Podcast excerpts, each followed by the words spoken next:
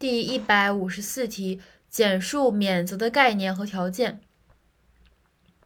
免责也称法律责任的减轻或免除。注意一下，免责不仅包括免除，还包括减轻，是指法律责任由于出现法定条件而不而被部分或全部免除。首先，它的全称是法律责任的减轻或免除。其次，它的原因是由于出现了法定条件。最后是法律责任被部分或全部免除。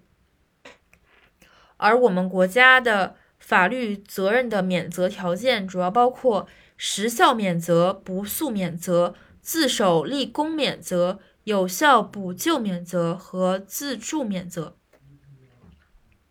首先，在这个程序问题上，就是我们需要提起诉讼。